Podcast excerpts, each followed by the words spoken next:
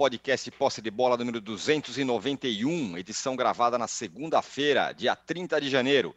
Eu sou Eduardo Tironi, já estou conectado com os meus amigos Arnaldo Ribeiro, Juca Kifuri e hoje com a participação especial de Renato Maurício Prado. E mais, Danilo Lavieri também vai participar desse episódio para falar da conquista da Supercopa pelo Palmeiras. Bom, o Corinthians encerrou um tabu contra o São Paulo que já vinha desde 2017 venceu o clássico no Morumbi por 2 a 1. O Timão chutou quatro bolas no gol durante todo o jogo, marcou duas vezes. O Lázaro sai fortalecido após essa grande vitória. É o Corinthians que todo mundo gosta, que o corintiano gosta. Se fecha ali, pumba, vai lá e é letal. E do outro lado foi um choque de realidade do São Paulo e seu time operário. Vai faltar figura grande em grandes jogos para o São Paulo? E o que o resultado impacta na temporada dos dois times? A gente vai falar sobre o majestoso no primeiro bloco. No segundo bloco, já com a participação do Danilo Lavieri, vamos falar da Supercopa conquistada pelo Palmeiras sobre o poderosíssimo Flamengo. Abel é o melhor técnico do Brasil, de longe. Leila Pereira pode dar uma sossegada que a pressão por reforços vai diminuir?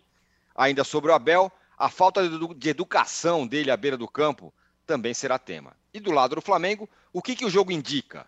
Com essa formação, o time não será tão superior como se imaginava? O que, que falta para esse time se acertar definitivamente? E no terceiro bloco vamos falar do clássico carioca Fluminense 0, Botafogo 1. E também da polêmica negociação do Jefinho do Fogão com o Lyon, que é o time do John Textor. Tudo isso aqui no terceiro bloco. Bom, já temos uma enquete e hoje, é, vou te falar a verdade, é muito bem bolada a enquete de hoje. A pergunta é a seguinte: para quem para qual time o resultado do fim de semana dá mais sinais para o restante da temporada? Positivos ou negativos? Para qual time o que aconteceu no fim de semana indica sinais para a temporada? É o Corinthians? É o Flamengo? É o Palmeiras ou é o São Paulo? Você já pode dar aí o seu voto. E é tão bem bolada a enquete que ela está super equilibrada, viu? Bom dia, boa tarde, boa noite a todos. Hoje é um dia especial, o Juca vai pedir likes. Nós começamos o, o, o programa com 410 likes, então dá para a gente chegar em 3.500, desde que o Juca colabore pedindo bastante likes ao longo do programa. Bom dia, boa tarde, boa noite a todos de novo. Juca, acabou o tabu. Desde 2017 o Corinthians não ganhava do São Paulo, ganhou. E o que, que esse placar indica daqui para frente? Corinthians letal, quatro chutes no gol, dois gols. E acabou o jogo. Ah, Cura, bom dia, boa tarde, boa noite. Eu, honestamente, eu preferiria que você tivesse me feito uma pergunta sobre tênis, ou até mesmo sobre basquete, que tivemos. Você, eu que preferia isso. Um Boston e, e, e, e, Lakers sensacional no sábado. Tivemos o Djoko campeão mais uma vez na Austrália. E eu queria que você que nos vê entendesse exatamente a cena que você vê na abertura desse nosso posse de bola. Note uma coisa. Eu sei que você é perspicaz, que você já há de ter notado, mas eu quero sublinhar. Dois dos integrantes de branco, sinal de que ambos querem paz. Paz, sem bullying, sem gozação, sem que um chateie o outro. Um terceiro integrante de preto, provável sinal de luto, é grave. É grave porque, tá bem, Bill Shankly já dizia que o futebol não é uma questão de vida ou de morte, é muito mais do que isso. Mas, em começo de temporada, não é hora de assumir essa gravidade por causa de uma derrota. E há um quarto integrante absolutamente assumido. Não importa o resultado, ele vem com a camisa do clube. Ele vem de vermelho, você não está vendo o preto que há na camisa. Mas há um preto. Eu posso garantir a vocês que há um preto também nessa camisa. Meu vermelho é de guerra. É isso. isso. Selva! Isso, afinal de contas, fomos roubados. É.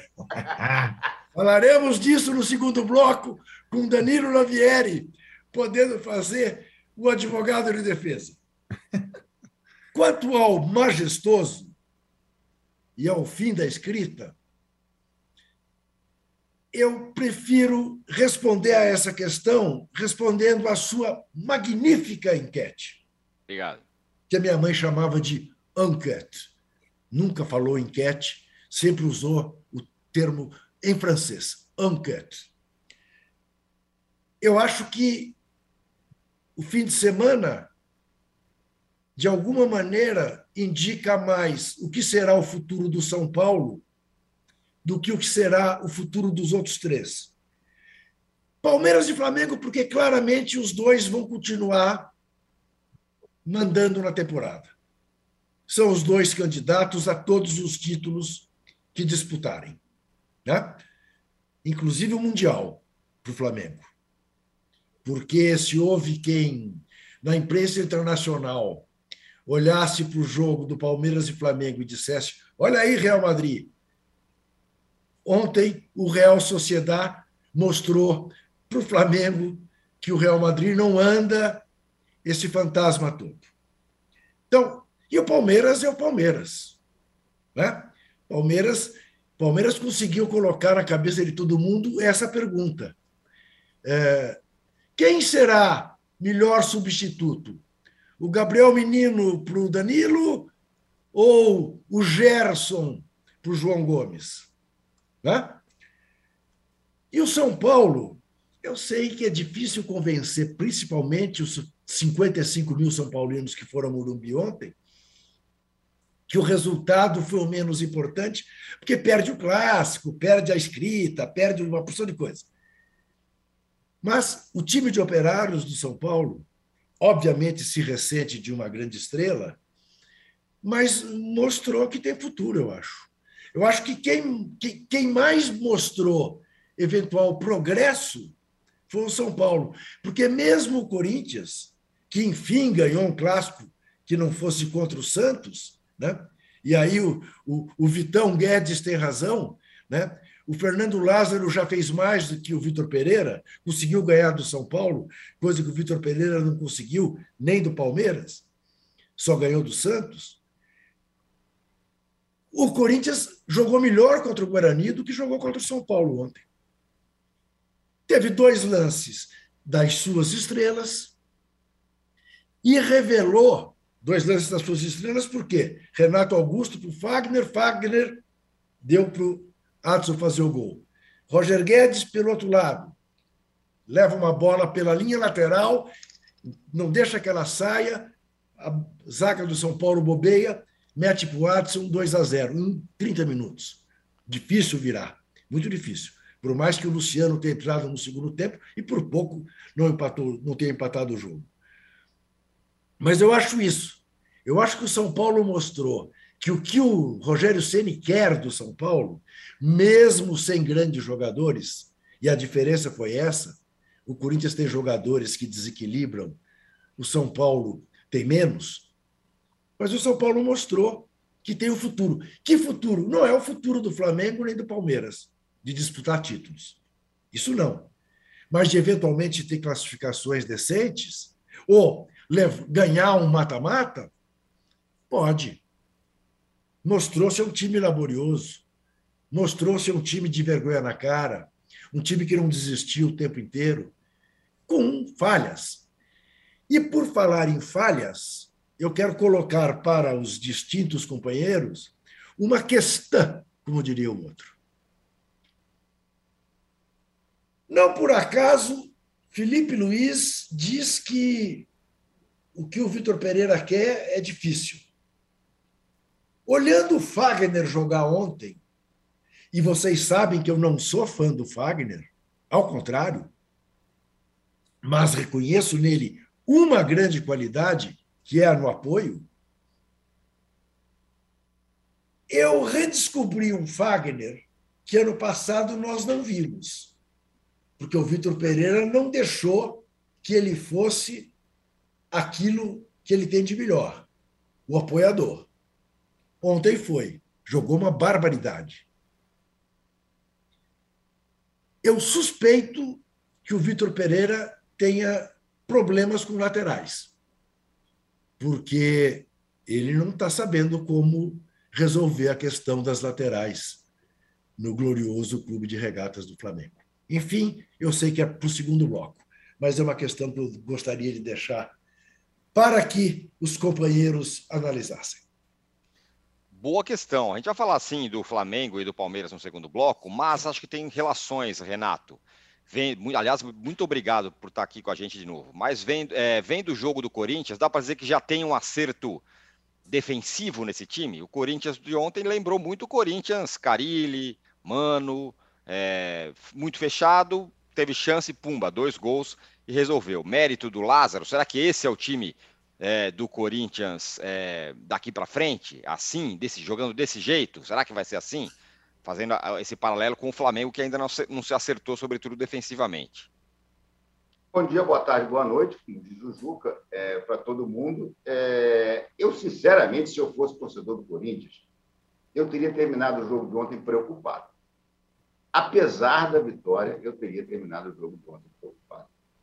Porque não é que o Corinthians tenha jogado fechadinho e tenha feito contra-ataques mortais. Sim, foi o que você falou, deu quatro chutes a gol e fez dois. Agora, dá para acreditar que o Corinthians vai ter sempre esse índice de acerto? Fazer, dar quatro chutes e acertar dois é pouco provável. Bem pouco provável. Se ele tivesse armado vários contra-ataques, se ele tivesse dito, não, foi um jogo em que o Corinthians foi todo fechado, mas foi mortal, toda hora estava atacando. Não, não vi isso. Eu vi muito mais incompetência do São Paulo chegar ao gol e, principalmente, não entendi por que, que o Luciano não começou jogando. São aquelas coisas do Rogério. Né? Assim como ele não botava Pedro e Gabigol, ele deve achar que Luciano e Caleri não dá, porque não recompõe. O Luciano tem que ser titular desse time, gente. A entrada dele modifica o jogo a partir da entrada dele é que o São Paulo começa realmente a ser é, um time que chega perto do gol, quase empata no final. Então, eu, sinceramente, se fosse torcedor do Corinthians, estaria preocupado, feliz pelo resultado, feliz pela quebra do tabu, mas com toda sinceridade, eu vi o jogo, e eu vi o jogo com atenção, eu não percebi nada ali que você possa dizer, não, o Corinthians está armadinho. O Corinthians se defendeu, se defendeu, se defendeu.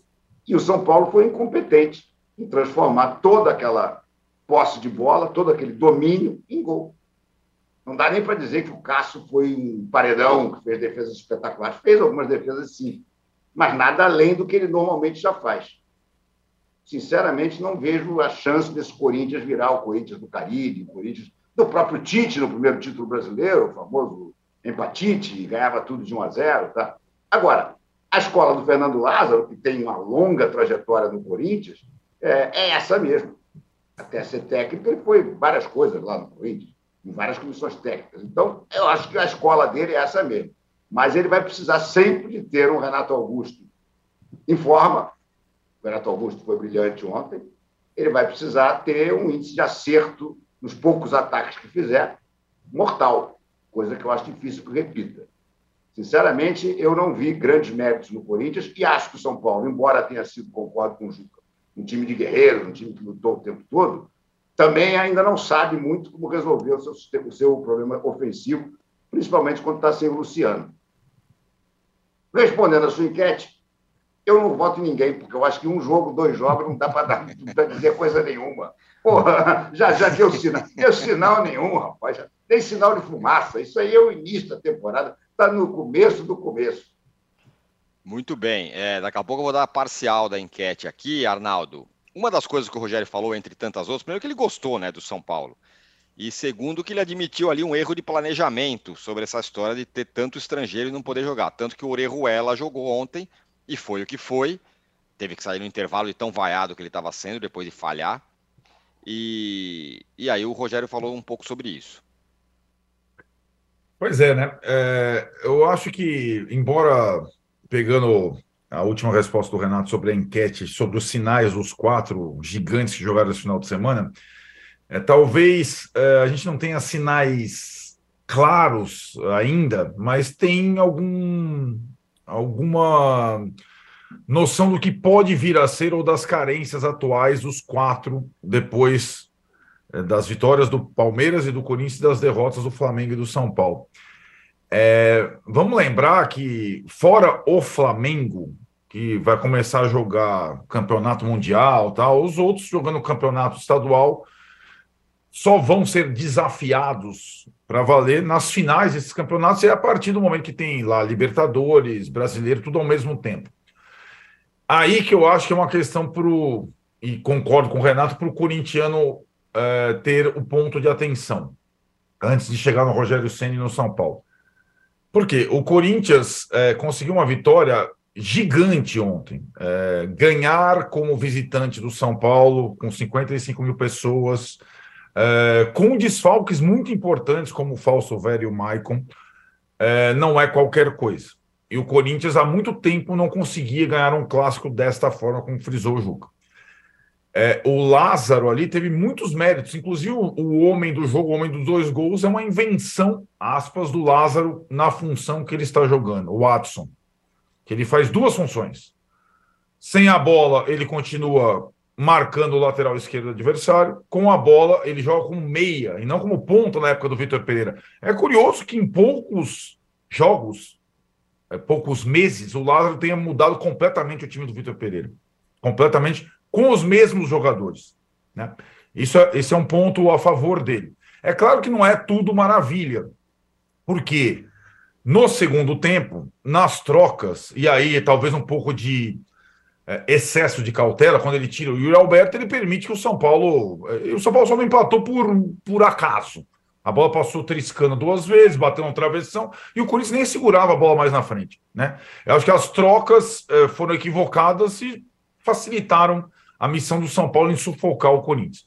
É, o, o, Yuri Alberto, por mais que não fizesse um jogo brilhante, ele incomoda e, e, dá uma agressividade ao ataque do Corinthians que ele perdeu com a troca. Tem uma outra coisa que o Juca falou sobre o Fagner e sobre o Renato, que também difere da época do Vitor Pereira, e acho que não é culpa do Vitor Pereira, que ele chegou com a temporada passada.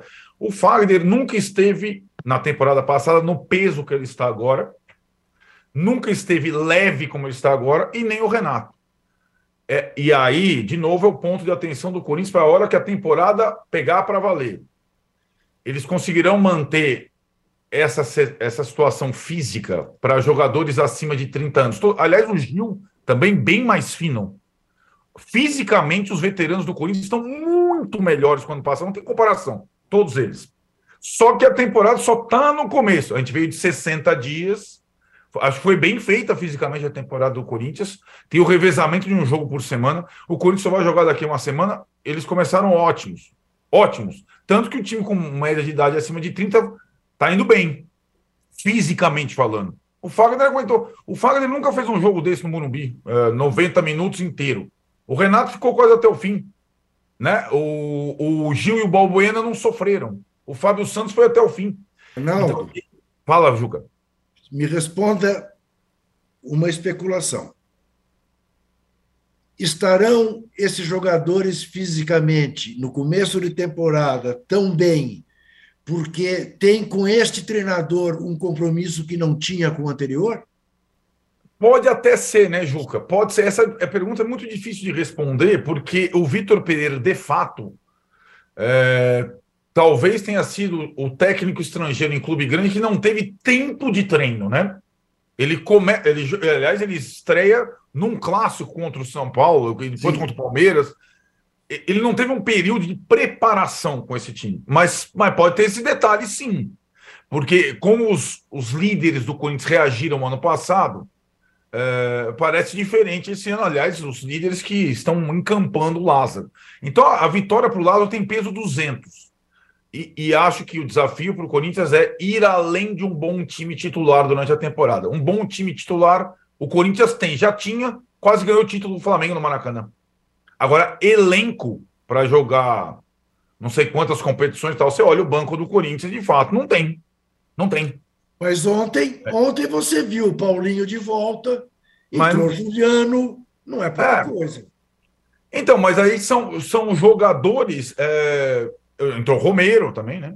Entrou Romero, Romero, posição. Lembra? É, Fausto é, Veras estava fora, está machucado, Michael está machucado. Sim, sim, acho que esses são. Então, acho que é o, no, no setor, já era o setor mais forte do Corinthians, o meio, o Corinthians tem bastante gente. Uhum.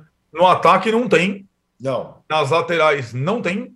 Não. Então tem, tem algumas questões ali né, a resolver de elenco, de ajuste, para suportar a temporada.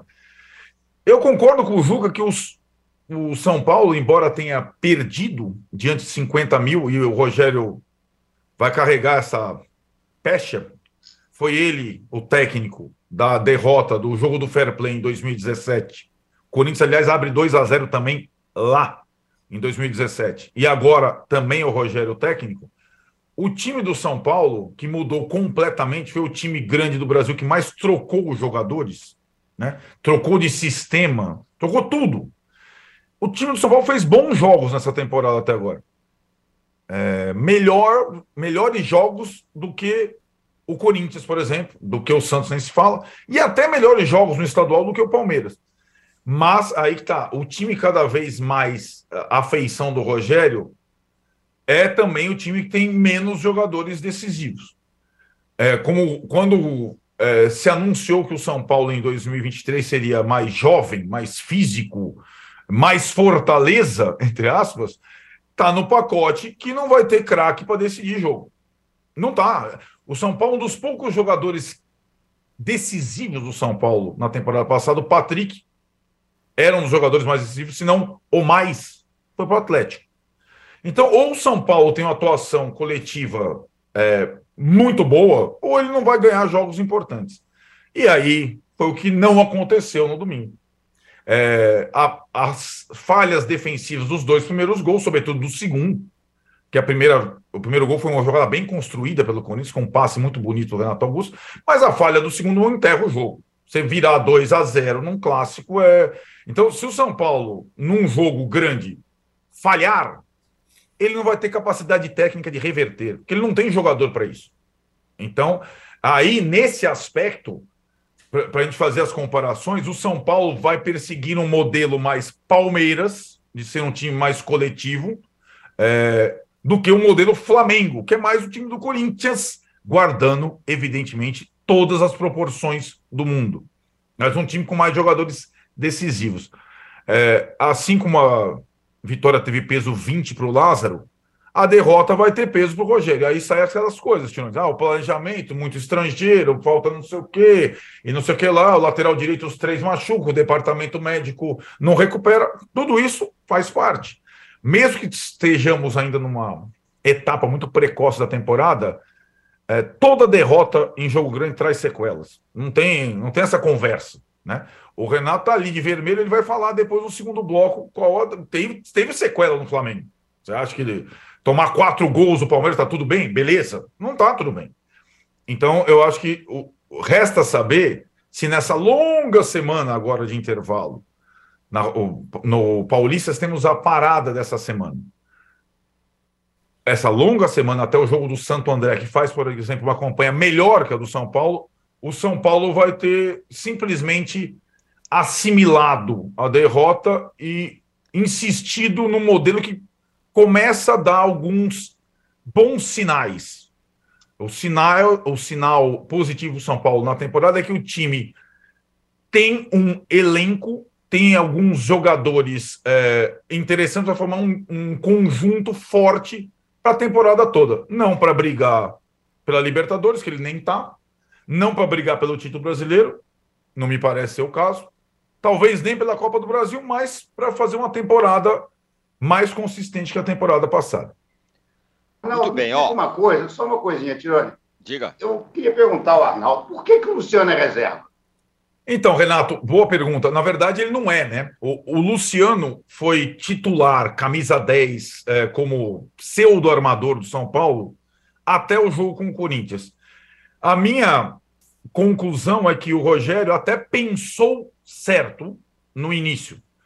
Porque o Corinthians, diferentemente do Palmeiras, é um time que concentra os seus jogos ou o seu poder no meio, no centro do campo. E o Luciano, na verdade, ele é, ele não compõe o meio de campo, ele já é mais um atacante. Claro. Então, o Rogério pensou em três no meio, em vez de dois apenas. Pra, e acho que ele, e, curiosamente, o, o, a exceção de um passe magistral do Renato, o meio de campo do Corinthians não jogou.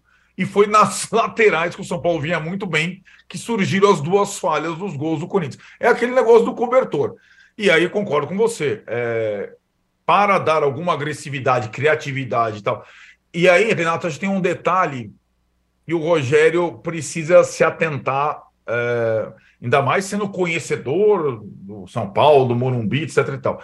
Num time que não tem grandes craques, num jogo grande, quando você tem 55 mil a favor, você tem que pensar: ah, esse jogador com 55 mil a favor, ele pode, e esse é o caso do Luciano, né? Mais do que a questão tática, mais do que a questão do conjunto, existe a questão do ambiente e do tipo de jogo do adversário. Ah, mas aí, senhor? Arnaldo, tem um é. outro aspecto. Qual é? Que eu não consegui entender ontem. Mesmo entendendo a questão da cota dos estrangeiros. Para o que o Galopo vem mostrando em campo, isso, isso. ele não está no banco ontem, foi outro equívoco. Então, é, é, é essa, justamente, ótima outra questão, porque, embora o Rogério tenha defesa, que não tem nenhum lateral direito, exceção do Orejuela, para jogar, de novo tem a questão do ambiente. O Orejuela, beleza, com 55 mil, é, com, com, a, com a, digamos, com a pressão que ele vem sofrendo, um erro acaba com ele no jogo. Foi o que aconteceu. Então, eu achei o cara tem que levar tudo isso em consideração na hora de escolher taticamente o time e tudo mais. Porque tem um ser humano ali, né? E, e o Galopo, com uma confiança, um cara que faz dois gols no último jogo, você podia botar ele de lateral, é, ponta esquerda, tal, que a confiança do cara, a chance dele falhar era mínima. E, e isso tudo é, é, faz parte de um pacote de sensibilidades que se o Rogério não desenvolver é, o simples planejamento, o papel, a tática, o jeito de anular o aniversário, não supera esse, esse fator simples que é quem é o jogador mais indicado para determinado jogo. E foi assim que ele perdeu as duas finais do ano passado, para o Palmeiras no Allianz e para o Del Valle lá em Córdoba. Muito bem, fechamos aqui o primeiro bloco. Estamos com 1,4 mil likes. Então, portanto, a gente tem condição, e já estamos com 27 minutos de programa, a gente pode chegar a mais de 3 mil likes hoje. E essa, essa é a nossa meta, por isso que o Juca está ali pedindo. A gente, vou dar o, o, resultado parcial da nossa enquete, tá assim, ó, para quem o resultado do fim de semana dá mais sinais para a temporada? Aliás, que bela enquete, viu? É, Corinthians, boa. Muito, boa. muito boa. Corinthians, 14%. Flamengo, 28%. Palmeiras, 36% e São Paulo, 22%. E é sobre Flamengo e Palmeiras que a gente vai falar no próximo bloco, e aí com a participação do nosso Danilo Lavieri, que esteve em Brasília, está voltando, mas vai participar aqui do nosso programa para falar do título do Palmeiras. Já voltamos. Podcast UOL Investiga, A Vida Secreta de Jair, mostrou o envolvimento direto do presidente da República, Jair Bolsonaro, num esquema ilegal de rachadinha. Agora, na segunda temporada, o esquema é outro. Eu sou Juliana Dalpiva e vou contar para você sobre as relações que o Bolsonaro e os filhos construíram com esses policiais que entraram para o crime. Não se pode estigmatizar a milícia, em especial os policiais que estão envolvidos nesse novo tipo aí de policiamento, vamos dizer assim e vou trazer um quadro geral de quem o clã premiou com medalhas e emoções ao longo de 20 anos. Spoiler: essa lista tem PMs acusados de corrupção, lavagem de dinheiro e homicídio. Você pode ouvir o podcast UOL Investiga Polícia Bandida e o Clã Bolsonaro no UOL, no YouTube e em todas as plataformas de podcast.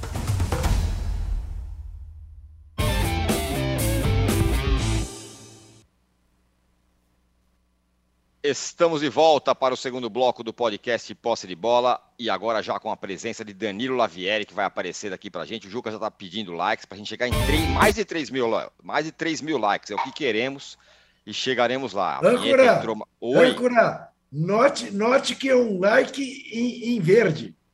Like em verde. Afinal, é... o Palmeiras é campeão da Supercopa, conquistou a Supercopa Aqui, ó, o... ainda sobre Corinthians e São Paulo, o Rafael Mafra fala: bom dia, se tivesse um simples meio-campista na Copa do Mundo como Renato Augusto, fazia diferença. Fagner só joga na Neoquímica Arena, que era o que o Arnaldo falou. Outra, acho que foi a uma vez que ele jogou bem, realmente. E o Preço Leve fala: nossa espinha dorsal, o meio-campo estava totalmente desfalcada. Quem vai incorporar esse time é a molecada do Sub-20, que está na seleção. Vai ter uma mescla boa nesse time.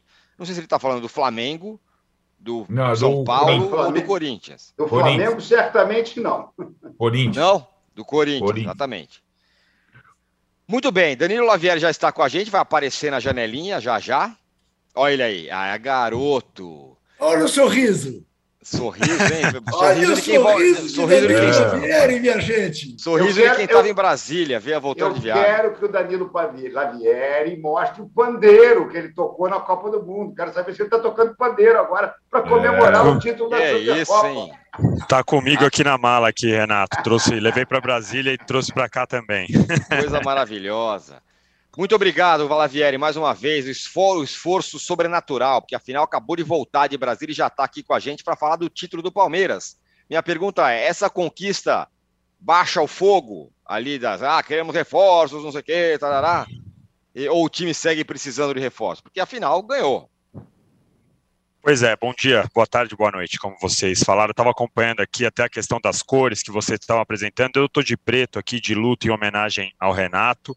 É, eu sei que ele está muito triste nessa segunda-feira, mas está tudo bem. Vamos falar do jogo. Acho que o Palmeiras é, é, venceu e, e, venceu bem o jogo, mas é obviamente que ainda precisa de reforços, ainda vai precisar e pensando na temporada, né? Não pensando, como eu disse até na, na, na último, no último poste de bola com vocês, em últimas lives aqui do UOL, falei, ah, o Palmeiras tem condições de, nesse primeiro semestre, ter um bom paulista, fazer um bom início de brasileirão é, com, essa, com esse elenco que tem. O problema é a gente pensar na temporada toda.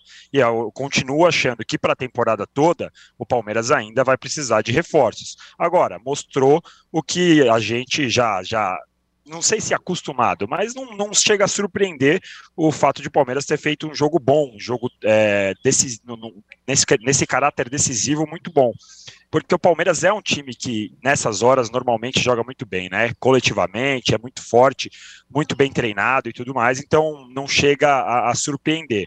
Eu acho que o Palmeiras ainda precisa, sim, de um substituto é, para o Danilo, especialmente para poder, porque eu acho que o Veiga ele cumpre bem as funções que o Scarpa fazia. Claro que seria interessante ter mais uma opção, mas acho que para o lugar do Danilo seria essencial essa reposição, até porque, como bem disse o Abel Ferreira na coletiva depois, não dá para saber se o Gabriel Menino vai voltar a passarinhar por realidades virtuais, que foi o termo que o Abel Ferreira usou na coletiva para falar sobre o Gabriel Menino. Né? O Gabriel Menino é, teve aí nos últimos anos um, um, problema de foco, digamos assim. Né? Então não dá para confiar 100% que ele vai repetir o futebol de ontem durante toda uma temporada. É, ontem não, sábado, desculpa, estou ainda confuso da viagem aqui, mas não dá para garantir. Então acho que ainda precisa sim. E sem dúvida, né? Vai acalmar, é, com certeza vai acalmar.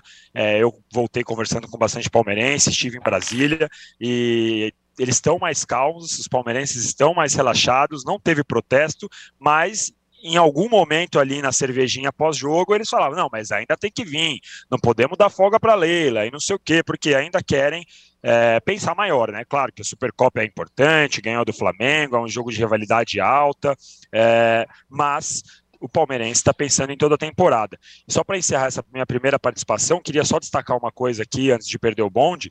É, eu fiquei lá em Brasília sexta, sábado e ontem.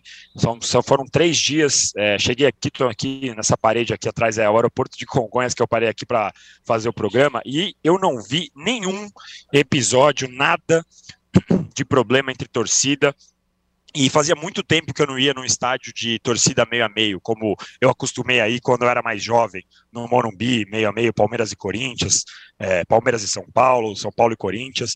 E foi muito legal esse clima de jogo. Eu fiquei bem surpreso positivamente por não ter visto nenhuma confusão. Até agora, depois circulando no Twitter, consegui ver alguns vídeos de princípio de confusão, aqueles machões, né, que tentam ali, me segura, que senão eu vou para cima dele, mas não, não, nada grave que eu tenha visto, pelo menos. Então, queria destacar isso, como foi bom ter visto esse clima de final, esse estádio meio a meio, é, e essa convivência muito pacífica ali no entorno do Mané Garrincha e tudo mais, apesar de que aí até o Renato vai concordar comigo, mesmo o Renato estando do outro lado da trincheira, ele vai concordar comigo que ontem a torcida do Palmeiras foi muito melhor que a torcida do Flamengo. Olá. Pois é, esse é outro debate sobre isso, é, mas pode falar. Pois é. Não, é o seguinte, primeiro eu não posso opinar nesse debate porque eu não estava lá. Eu não estava no, no, estádio e na televisão não deu para sentir nenhuma grande diferença. Eu acho o seguinte: é, primeiro, faço questão de dizer, acho que a vitória do Palmeiras foi merecida, apesar de conquistada com um gol irregular. Para mim, é, é, é, é, cristalino que o jogador do Palmeiras atrapalha. O, ele estava na frente do Santos. O Santos tem que passar por ele para tentar fazer uma defesa, que, aliás, até agora não entendi porque que encolheu o braço. Mas, enfim, é, é circunstancial. De qualquer maneira, é, eu acho que o Palmeiras mereceu pelo primeiro tempo. O Flamengo não jogou o primeiro tempo. O Palmeiras foi muito melhor do que o Flamengo no primeiro tempo. Eu me arrisco a dizer que o 2 a 1 foi bom resultado para o Flamengo no primeiro tempo. Tamanha superioridade do Palmeiras. O Arrascaeta tirou, do, tirou da cartola um coelho para arrumar aquele pênalti, que botou o Flamengo em vantagem, e era um placar ainda mais mentiroso. Então, pelo primeiro tempo, acho que sim, é claro, o Palmeiras mereceu ser campeão da Supercopa. Mas o segundo tempo, eu acho que foi absolutamente espetacular. Jogo digno das Supercopas que nós já temos visto, inclusive sobre, com o Flamengo e Palmeiras há dois anos atrás. E não vi superioridade do Palmeiras no segundo tempo, não. Pelo contrário, um dos gols do Palmeiras é esse que eu me refiro, que tem uma irregularidade. E, e o outro foi fruto de um devaneio do Everton Ribeiro. O Everton Ribeiro resolveu fazer um passo de balé dentro da área. Levantou os braços, parecia o, a morte do cisne, entendeu? resolveu dançar o Lago dos Cisnes na, dentro da sua própria área. Uma jogada que não tinha nem grandes perigos, entendeu? E os dois gols do Flamengo, ao contrário, foram duas joias raras de construção.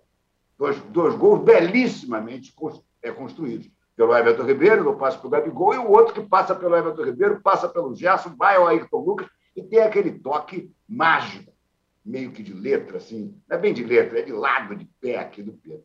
Então, é, eu acho, repito, para mim a vitória do Palmeiras foi merecida, foi mesmo, porque o primeiro tempo foi um absurdo de, de, de diferença, mas o segundo tempo foi espetacular e acho que o Flamengo foi até melhor do que o Palmeiras no segundo tempo.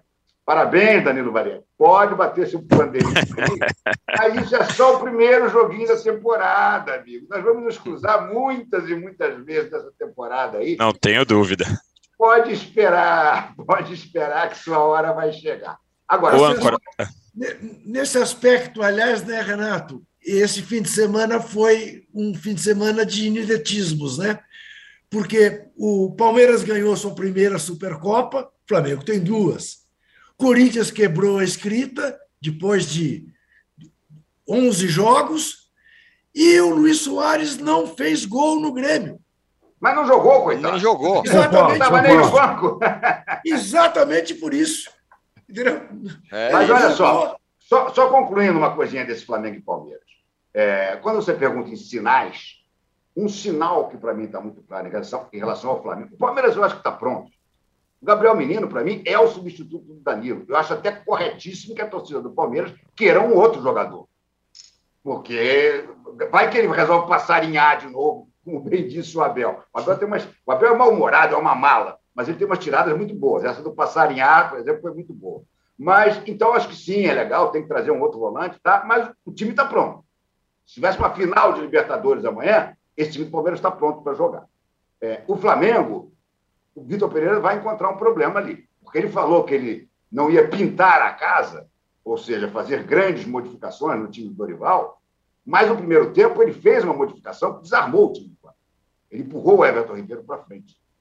Qual foi a grande sacada do Dorival? Foi ter feito tal losango em que ele botava o Thiago Maia de cabeça de área, continuou na posição, o João Gomes de um lado e o Everton Ribeiro do outro o Vitor Pereira já mudou, passou a jogar com dois volantes, praticamente um na frente do outro, o Thiago Maia e o Gerson.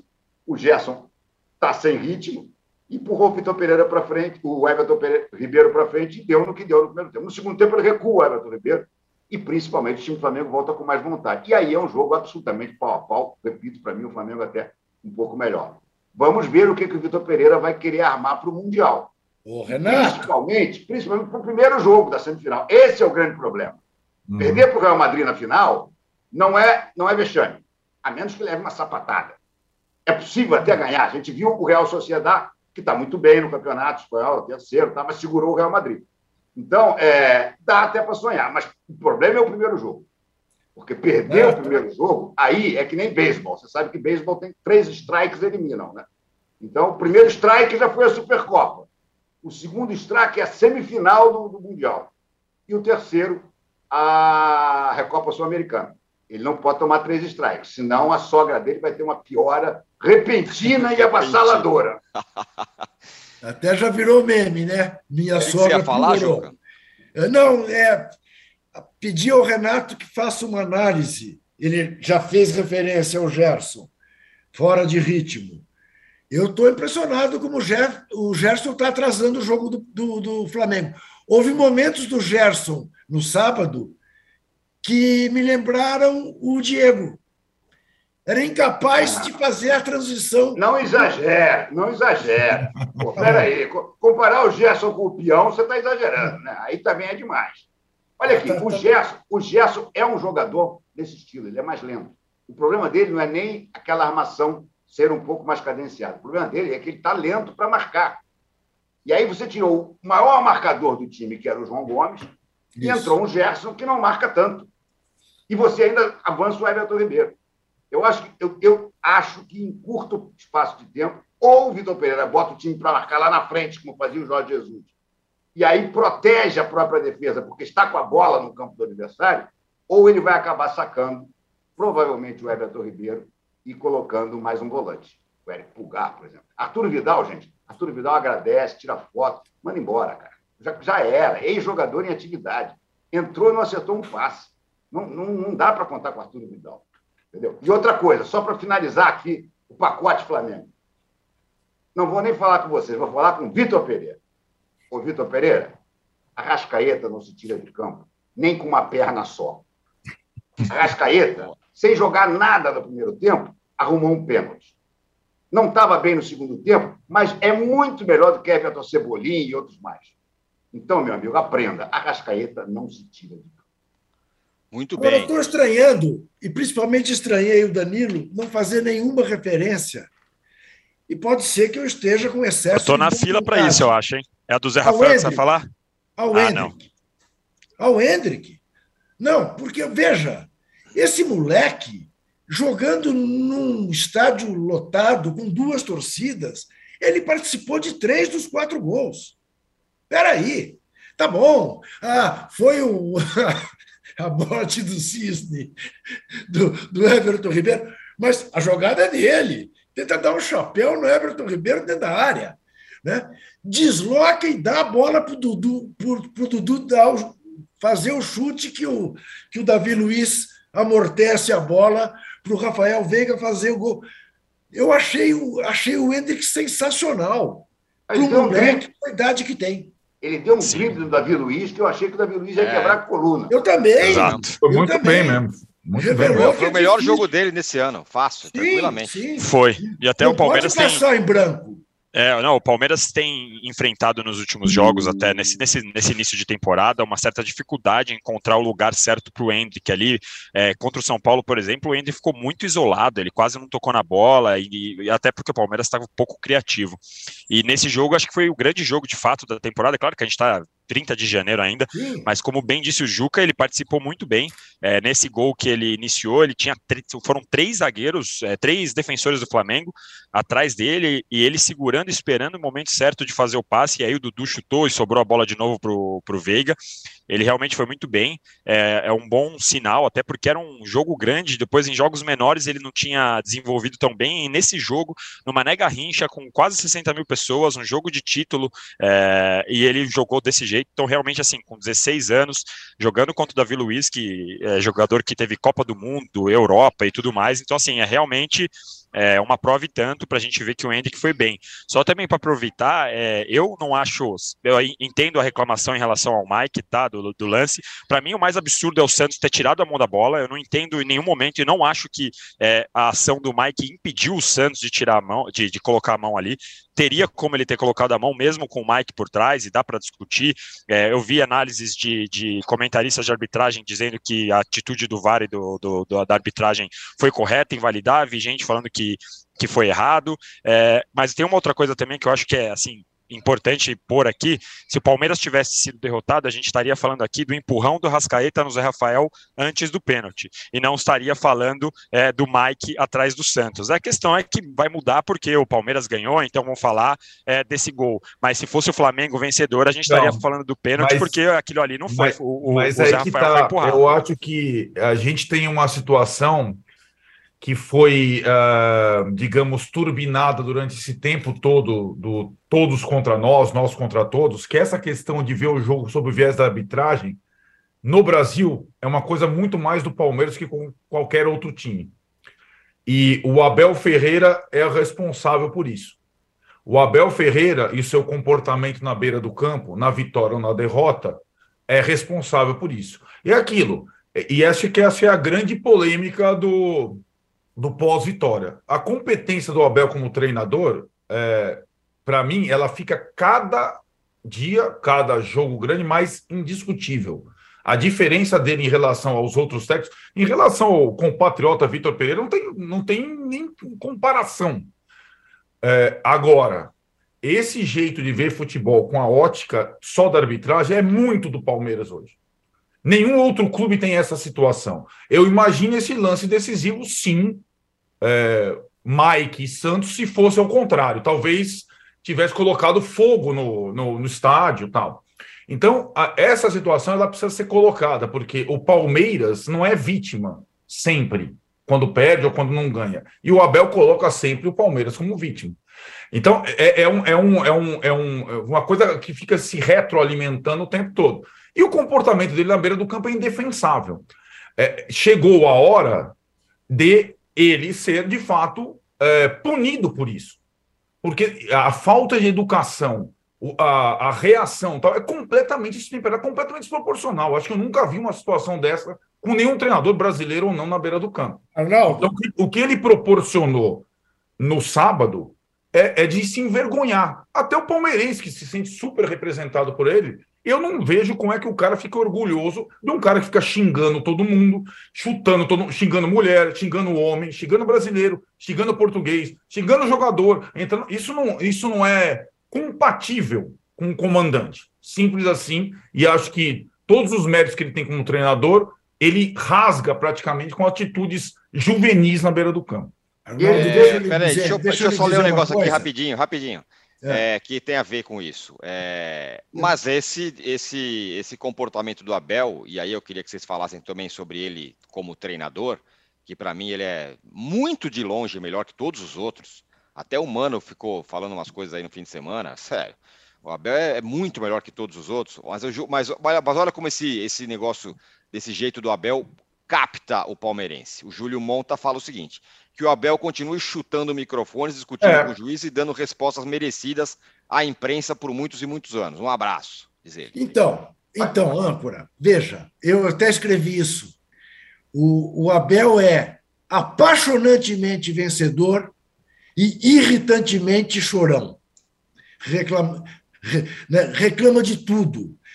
Interfere na hora que um jogador vai bater o lateral. Isso. Isso. Né? Devia ter sido expulso ali, é, imediatamente, exatamente. sem contemporização. Né? Ele foi só expulso depois que chutou o microfone, o jogo já tinha terminado. Ele tinha que ter sido expulso no primeiro tempo. Agora, Arnaldo diz que nunca viu um treinador com esse comportamento. Eu vou lhe dizer de um, Arnaldo, que você certamente não viu, e que também não era treinador de futebol, então você tem menos motivo ainda para ter visto. Mas que era também apaixonantemente vencedor e irritantemente chorão, chamado Togo Renan Soares, Canela. Canela, técnico da seleção brasileira de basquete. Ele era, Arnaldo, tão absolutamente antiético do ponto de vista do comportamento da educação, que ele mandava pisar na lente de contato do jogador da Iugoslávia na semifinal do Mundial no Maracanãzinho. Entendeu? Era um tempo em que a lente de contato caía com frequência e o cara tinha que pegar aquela lente, porque era coisa rara, e botar. Ele mandava o jogador do Brasil pisar na lente do jogador da Iugoslávia. Agora ganhava tudo. Fez do basquete brasileiro bicampeão mundial. Né? O Abel, o Abel era amado pela torcida do Flamengo, porque ele era técnico de basquete do Flamengo. Dá nome a um ginásio na Gávea. Dá nome ao ginásio. Era, era tio do Jô Soares. É, é, não tem como fazer com que o torcedor do Palmeiras não se orgulhe, não se orgulhe do Abel. Oh, oh, eu tenho, eu tenho, eu tenho olha aqui, Eduardo, Tirone, deixa, eu tenho uma solução para tudo isso. E acho, inclusive, que o Danilo Lavier deve encampar essa solução e passar a ser o porta-voz dessa ideia. Abel na seleção. Pronto. Aqui, ó, na seleção. O, o, Daniel, que não é o. tá vendo? O Daniel, que não é o Lavieri aqui, tá falando muito melhor que a passividade e incompetência do gentleman Tite. E o Dom, o Dom fala: sou o Corinthians, mas gostaria de ter o Abel no piloto comandando o meu time. O futebol claro. está precisando de alma, coração. Pois Abel é, né? na seleção. Abel na é. seleção, gente. É a solução. Todo mundo vai achar ele insuportável, mas vai querer ele no time porque ele vai ganhar. E numa, o Palmeiras torce para que isso não aconteça. E numa Copa do Mundo ele não vai se comportar desta maneira. Aposto. O... Não, Estamos falando do melhor né, técnico. Filipão, falando... Filipão, guardando as proporções. Filipão no Palmeiras, é, Gandula fazendo não sei o quê, jogava duas bolas, mandava Exato. dar porrada não sei quem. Mandou quebrar o Edilson. Mandar Exatamente, é isso mesmo. É, é. é. E acho que é isso, é, é, um pouco da cultura de cada time. O Abel entendeu completamente, ele cita os trechos do hino do Palmeiras, e o Palmeiras, aquela coisa da pregação para convertido, o palmeirense é um pouco assim mesmo. Agora, tem limites, né? É, e o que está acontecendo está extrapolando qualquer limite. Eu lembro, há um ano ele lançava o livro dele, que é muito legal, por sinal, dava entrevista no Roda Viva para todo mundo lá de terno e tal, e falava isso me envergonha, envergonha minhas, meus familiares. Eu, a cada vez que eu sou expulso, minha mulher me tira um carro, que é uma frase meio. Então a, a mulher dele já deve ter tirado 12 carros. O cara é expulso todo jogo. O cara toma carro inteira. Jogo, né? Ganhando ou perdendo. De novo, eu, eu, se essa situação do 4 a 3 sai inverso, o lance é inverso, não teríamos, não, não teria teria, sei lá, uma barricada e na, na, não, não sairia trio da arbitragem do aeroporto. É, é uma coisa completamente fora do limite. Uma coisa é você ser competitivo, ser apaixonado, ser envolvente, ser competente. Outra coisa é você passar do limite da educação, da convivência em sociedade. É o que ele faz normalmente. Agora, o Lavieri, se o Abel chegasse aqui, xingasse todo mundo, não sei o quê, papapá, mas perdesse, a gente estaria aqui irritado com ele, não? Não, isso eu não tenho, não tenho a menor dúvida que não. Com certeza, o fato de ele ser vencedor do jeito que ele é e viver no Palmeiras uma fase de títulos e, atrás de títulos, obviamente isso é, aumenta muito a raiva do. Não estou dizendo que o que ele faz é certo. É, o que ele faz é para mim é errado, não é certo o jeito que ele se comporta. É, ele realmente perde a cabeça, parece completamente outra pessoa. Assim, é, realmente é, é um negócio parece que vira uma chavinha, ele vira outra pessoa. É, não estou justificando, não acho que seja certo, mas o fato de ele ser vencedor, o fato de ele estar tá acumulando título atrás de título, eu não tenho a menor dúvida que faz todo mundo, especialmente os que não são palmeirenses, é, eles terem ainda mais raiva é, do Abel. É, eu acho que no caso de ontem ele passou um pouco dos limites, inclusive na um pouco não, passou bastante dos limites antes que, que falem que eu estou passando pano aqui, chutou o microfone, quase deu uma cotovelada no Rascaeta na hora de deixar bater o lateral é, passou bastante dos limites. Mas a gente também já viu vários técnicos daqui, especialmente em outros tempos, do, do, mais brasileiros, estou dizendo, passarem do limite também muitas vezes. É, uhum. E eu vejo que com o Abel, às vezes, é, é, um pouco a mais. E daí tem essa questão de, acho que é porque ele está numa fase muito vitoriosa. A gente já viu, até naquela época que o Jorginho, quando eu estava treinando, acho que era o Atlético Goianiense, o Mano Menezes, Tava rolando uma revolta deles contra o Abel, como se eles fossem todos santinhos, que ninguém deles xingasse a arbitragem, como se eles fossem todos em prol do futebol brasileiro, quando na verdade eles fazem coisas muito parecidas. E estavam ali reclamando de uma maneira que às vezes dava até margem para um negócio um pouco mais feio do que só reclamar da postura do Abel. Já dava até uma uhum. margem ali que eu falava: olha, está chegando perto de um ponto que pode ficar perigoso esse tipo de comportamento. Mas, mais uma vez, eu não estou dizendo que o Abel é certo, ele realmente é, tá, tá, passando muito do ponto, e, e acho que o que o, o, Arnaldo falou, essa questão dele pegar a veia do Palmeiras, ele com, conseguiu captar muito rápido o que o palmeirense gosta. Eu acho que essa questão que o Arnaldo falou de pregar para convertido, né, que foi a expressão que ele usou, é, isso existe em todos os times, eu acho, tá? Tem, você vai olhar em cada equipe, cada um vai ter uma veia, cada um vai ter um, um lugarzinho que você entra. Então, o corintiano é o cara raçudo, maloqueiro, sofredor, é, e você Graças vai achar... a Deus! Graças a Deus, você vai achar sangue nos olhos, né, Juca? Tem a música, é o sangue no olho e tal. É, tem todos os times têm um pouquinho disso. O do Palmeiras é muito essa de todos contra nós, assim, é, é um negócio que já vem até dos tempos do Felipão. Eu vejo muito do Felipão no Abel Ferreira, inclusive, não no estilo de jogo, mas mais Também. no comportamento, no jeito de reclamar da imprensa, no jeito de é, é enfrentar os repórteres às vezes, no jeito até de dar umas cutucadas nos próprios jogadores durante a coletiva. É, ele, ele realmente, para mim, é muito felipônico em alguns pontos. Não, obviamente, no estilo de jogo.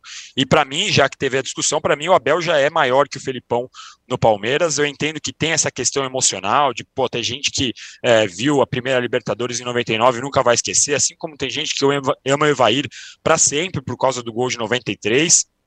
Mas para mim, com tudo que o Abel fez e com todas as conquistas, com todos os seus defeitos, ele já é maior que o Felipão, assim, por uma margem boa, inclusive. Eu quero saber se você não acha que ele tem que ser o técnico da seleção, Danilo.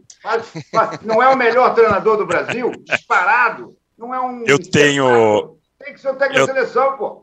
Eu tenho minhas dúvidas se ele conseguiria fazer esse esquema que ele faz no Palmeiras, encontrando os jogadores a cada três meses, o Renato. Falando a verdade, claro que pensando do, do lado da sociedade esportiva jornalismo, eu acho que seria melhor ele ficar no Palmeiras. Mas a questão, falando seriamente mesmo, deixando aqui a sociedade esportiva de lado, eu acho que eu tenho dúvidas, eu não tenho certeza se o Abel conseguiria implantar esse sistema que ele tem no Palmeiras é, transplantar, digamos assim, é, para a seleção, porque é, é, é, é, totalmente diferente você ficar o dia a dia, conversar com o jogador, você vê aquela pré-eleição, você vê como os jogadores olham para o Abel, como eles compram o barulho do Abel, e eu não acho que na seleção vai ser um negócio tão fácil, se caso né, ele fosse o escolhido para substituir, para suceder o Tite. Muito bem, aqui o, o, Júlio manda outra mensagem falando: hoje ninguém entende melhor o futebol do Brasil do que o Abel. O cara em dois anos entendeu o Palmeiras, imprensa, o futebol jogado em campo e nos bastidores. O que não deixa de ser uma, um grande mérito. E acho que o Palmeiras ter conquistado tudo isso deve muito, muito ao Abel. Ele acho que me parece que ele é muito melhor do que todos os outros. Vamos encerrar esse segundo bloco. Dá para a gente chegar em 3 mil likes ainda, viu? Então vocês tá. mandem aí os seus likes. Não é possível que a gente não vai chegar em 3 mil likes hoje. Dá. É... Dá, mas eu, eu, vocês vão fazer o terceiro bloco sem mim, o que dificulta, Sim. o que dificulta mais likes, porque eu Por isso que, que você manda os likes finais. Meu ah. Passa a ideia vocês, tá? Muito bem. Uma boa segunda-feira, tá? Ah. Eu sei que o Danilo, que o Danilo terá. E sei de outro aqui, e de outro aqui presente também que terá. Passem bem, adoro vocês. Tá? Valeu. Não há derrotas definitivas para o povo, já ensinou Dom Paulo Evaristo Artes. Passem Aí, bem. É isso. Muito bem. Então, ó, fechamos aqui o terceiro bloco. Ainda, só para fechar aqui, o Ali Cobalto fala: o Mike fez o que um jogador em impedimento deve fazer, não participou da jogada. Ele poderia ter atrapalhado o Santos, mas não fez. E aí tem a discussão se por que, que o Santos é, tirou o braço, não tirou o braço. E, e participou etc. sim, participou sim. Passa na frente do Santos. Passa, passa. Eu, na hora, não, não percebi, confesso para vocês. Depois, lá com o VAR, com não sei o quê, com a, a central do apito, com um programa de cinco horas falando depois, aí você vê. Mas na hora. E na hora nenhum jogador reclamou, né? Nem o Flamengo, ninguém falou um pio é, do lance. Se fosse, se no, fosse o Diego Alves nesse lance, ia ter várias ia ser anulado, porque o Diego Alves ia cair como se tivesse sido assassinado. pelo Mike é. na área. Pois é, tem, tem essa questão do, do, do Santos. Só para fechar, o, o, Juca já está saindo, já saiu, mas é... só rapidamente ainda sobre o Flamengo, Renato. É... Goleiro é uma questão? Eu não, eu acho que o Santos foi mal, tá? Não foi só no quarto gol que eu acho que ele tirou o braço inexplicavelmente. Ele teve uma saída de bola medonha que o Hendrick conseguiu abafar e quase virou gol do, do Palmeiras.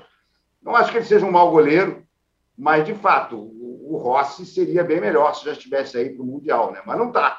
Então, quando vier o Rossi no meio do ano, teoricamente a questão do goleiro fica resolvida, o Santos passa a ser reserva dele. Mas não vai dar tempo de comprar para esse meio de temporada, não. Não acho que que o Santos seja o maior problema do Flamengo, acho que tem outros problemas.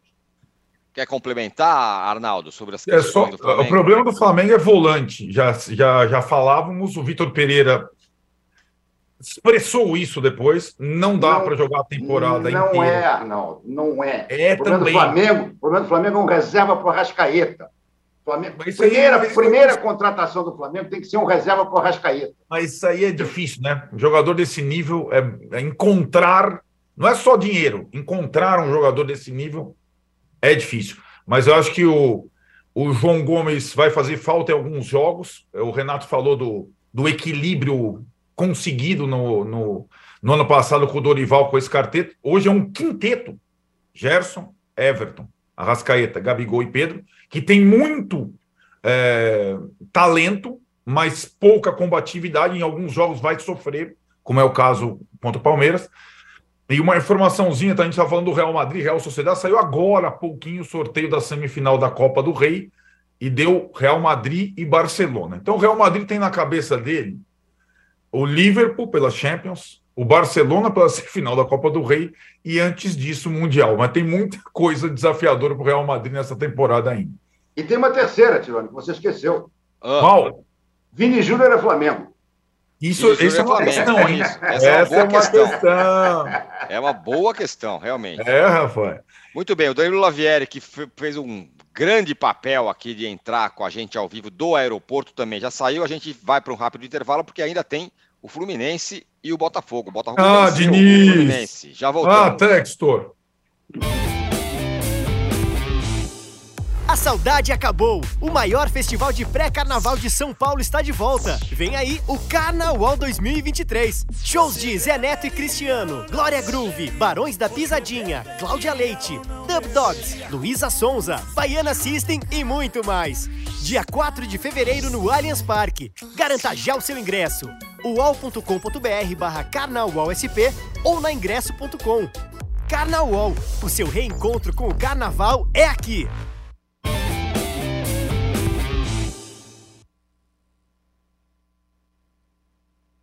Do podcast Posse de Bola. Estamos quase chegando em 3 mil likes, hein? Vamos aí, dá um gás final aí para chegar a 3 mil likes. É... Além da vitória do Botafogo, Renato, no clássico contra o Fluminense, e aí era esperado, Fluminense, do Diniz, time pronto, não sei o que, foi lá e perdeu. É... Tem essa questão da negociação do Jefinho. Eu até agora não entendi se é boa ou é ruim para o Botafogo. Ô, Tirone, sabe qual é o maior problema que a gente está vendo agora já com um pouco mais de clareza, da cabeça do Textor em relação ao Botafogo, hum. é revelar jogador para vender para fora. Ele já tinha mandado o Erisson, lembra do Erisson? Está até para voltar ao tá, futebol. Está voltando para São Paulo. É, exatamente. O Erisson estava fazendo um gol atrás do outro no Botafogo. Aí ele foi e vendeu para o Estoril. O Jefinho começou a aparecer, ele vai mandar para o Lyon. Ou seja, o Botafogo vai ser, na cabeça do Textor, um entreposto um, um, um, clube que não vai ter grandes ambições, vai ser um Crystal Palace no Campeonato Brasileiro, e todo jogador que puser a cabeça para fora do buraco ali, ele pum, pega e vende e faz dinheiro com isso. Acho isso muito ruim em termos de, de, de sonhos de grandeza do Botafogo. Gente, o Botafogo foi gigante. Garotada uhum. atual não tem noção do que era o Botafogo há 20 anos atrás. E o João Texton, com essas duas negociações para mim, ele indica claramente que ele está querendo usar o Botafogo como fonte reveladora de bons jogadores para os clubes dele no exterior. Uhum. Ele, por acaso, vai pegar algum craque do Crystal Palace e trazer para o Botafogo? Ou um jogador excepcional que ele tem um leão e vai trazer? Não é nada. É o contrário. O eixo é o contrário. Então, acho que a vitória do Botafogo ontem foi merecida. Fluminense cometeu um erro crasso, gigantesco. Pênalti para o Fluminense, e não foi o Cano que bateu. Não foi o Cano que bateu, gente. Me explica. O Cano é o batedor. O ganso, não foi. É inacreditável, entendeu? O, o, não deixou, o Luiz Castro não deu um mortal de costas e gritou lá, opa, deixa o cano, pá! Não, deixou. E aí depois, como o Luiz Castro... É... Não, o Luiz Castro não foi expulso, estou falando errado. Diniz. É Diniz, o Diniz é que tinha, dado, tinha que dar os betos. Como o Diniz foi expulso, não foi ele que deu a explicação na entrevista coletiva. Foi o, o, o auxiliar dele, que reconheceu que esse Calegari, que bateu, que é um bom jogador até, era o terceiro batedor. Me explica isso. Se o Fluminense faz aquele 1x0 ali, muito provavelmente teria ganhado o jogo. Não fez, o Botafogo se encheu de brilhos, armou um contra-ataque, ganhou por 1x0 merecidamente, e já tem tricolor dizendo que o Diniz está entrando naquela famosa fase da coca de 2 litros, né? E quando abre, espuma, gostosa, tá? Aí você guarda na geladeira, uma semana depois você vai tomar aquele negócio com aquele gosto meio sem graça, né? Não me pois é. surpreende, é. não me surpreende, porque essa é a história do Diniz em quase todos os clubes que ele passou. Ontem, Arnaldo, com a derrota do São Paulo, e qualquer derrota do São Paulo, os dinizistas são paulinos falam, ah, é o Diniz, é o Diniz. Ontem ah, eles não, não apareceram, né? Não, não, não. aliás, assim, vai. É, Diniz e Rogério têm as suas semelhanças em termos de criatividade e tudo mais. Agora, o Diniz acho que vai além. E, e tem algumas coisas simbólicas. É, essa situação é simbólica. Então, o Fluminense tinha um problema lateral esquerdo desde a temporada passada. Aí ele contrata o Jorge, tenta alguma outra solução. No final das contas, improvisa o Calegari, que é destro no lateral esquerdo. Aí tem um pênalti. Aí, como o Renato falou, você tem um time lá com o Ganso, com o Cano, com os caras, é, tipo, tá, e vai bater o Calegari, lateral esquerdo, improvisado. Cara, não pode, você entendeu? Tem algumas coisas da liturgia, não, e, e, e não é possível que seja tudo acaso. São algumas situações decisivas. Ontem não era um clássico decisivo, mas era o primeiro clássico do estadual. É o, é o jogo que a, a torcida para para ver. Né? Toda essa discussão do Textor e tal que a gente estava tendo, esses três pontos do Botafogo dão aquela amenizada. Né? Opa, hoje o, né, o, o, cara, o torcedor do Fogão tá, tá pensando em outras coisas. Ganhou o clássico do time mais pronto. Né? O, o Fluminense foi aquele que estava jogando com, com os titulares desde o início do campeonato e tudo mais. E aí, além de tudo, tem a expulsão do Diniz, que também é uma questão que acontece vez ou outra. Né? A gente falou muito do Abel, o Diniz é uma outra coisa, mas também tem muita é, suspensão do Diniz. É, e, e, acho que é aquilo. É, o, o, momento grande, o momento decisivo, às vezes ele é acompanhado por decisões incompreensíveis da parte do Fernando Diniz. E, e acho que ele só vai quebrar essa, essa, esse estigma quando ele fizer as coisas mais simples nos momentos de decidir. Senão, ele não vai ganhar nada. Muito bem, fechamos aqui o longo podcast Posse de Bola número 291, mas mereceu, porque tinha muito assunto e muita gente boa para falar com a gente, como o Renato. Muito obrigado mais uma vez, Renato. Grande. Eric que já saiu, o Juca que já saiu, Arnaldo. Chegamos a 3,1 mil likes, o que é uma grande vitória. Ficamos por aqui, mas às três da tarde você é, tem aqui o De Primeira, com às 15 horas tem o De Primeira, às 18 horas tem o Fim de Papo comigo. E ah. grande elenco. E amanhã, às 9 horas, tem o All Sport, o All News Sport. Então, ficamos por aqui. Muito obrigado. Parabéns, Palmeiras. Parabéns, Corinthians. Parabéns, Botafogo. Parabéns, Bahia, que venceu o Bavi. E a sexta-feira a gente está de volta. Valeu! Você pode ouvir este e outros programas do UOL em uol.com.br/podcasts. Posse de bola tem pauta e edição de Arnaldo Ribeiro e Eduardo Tironi.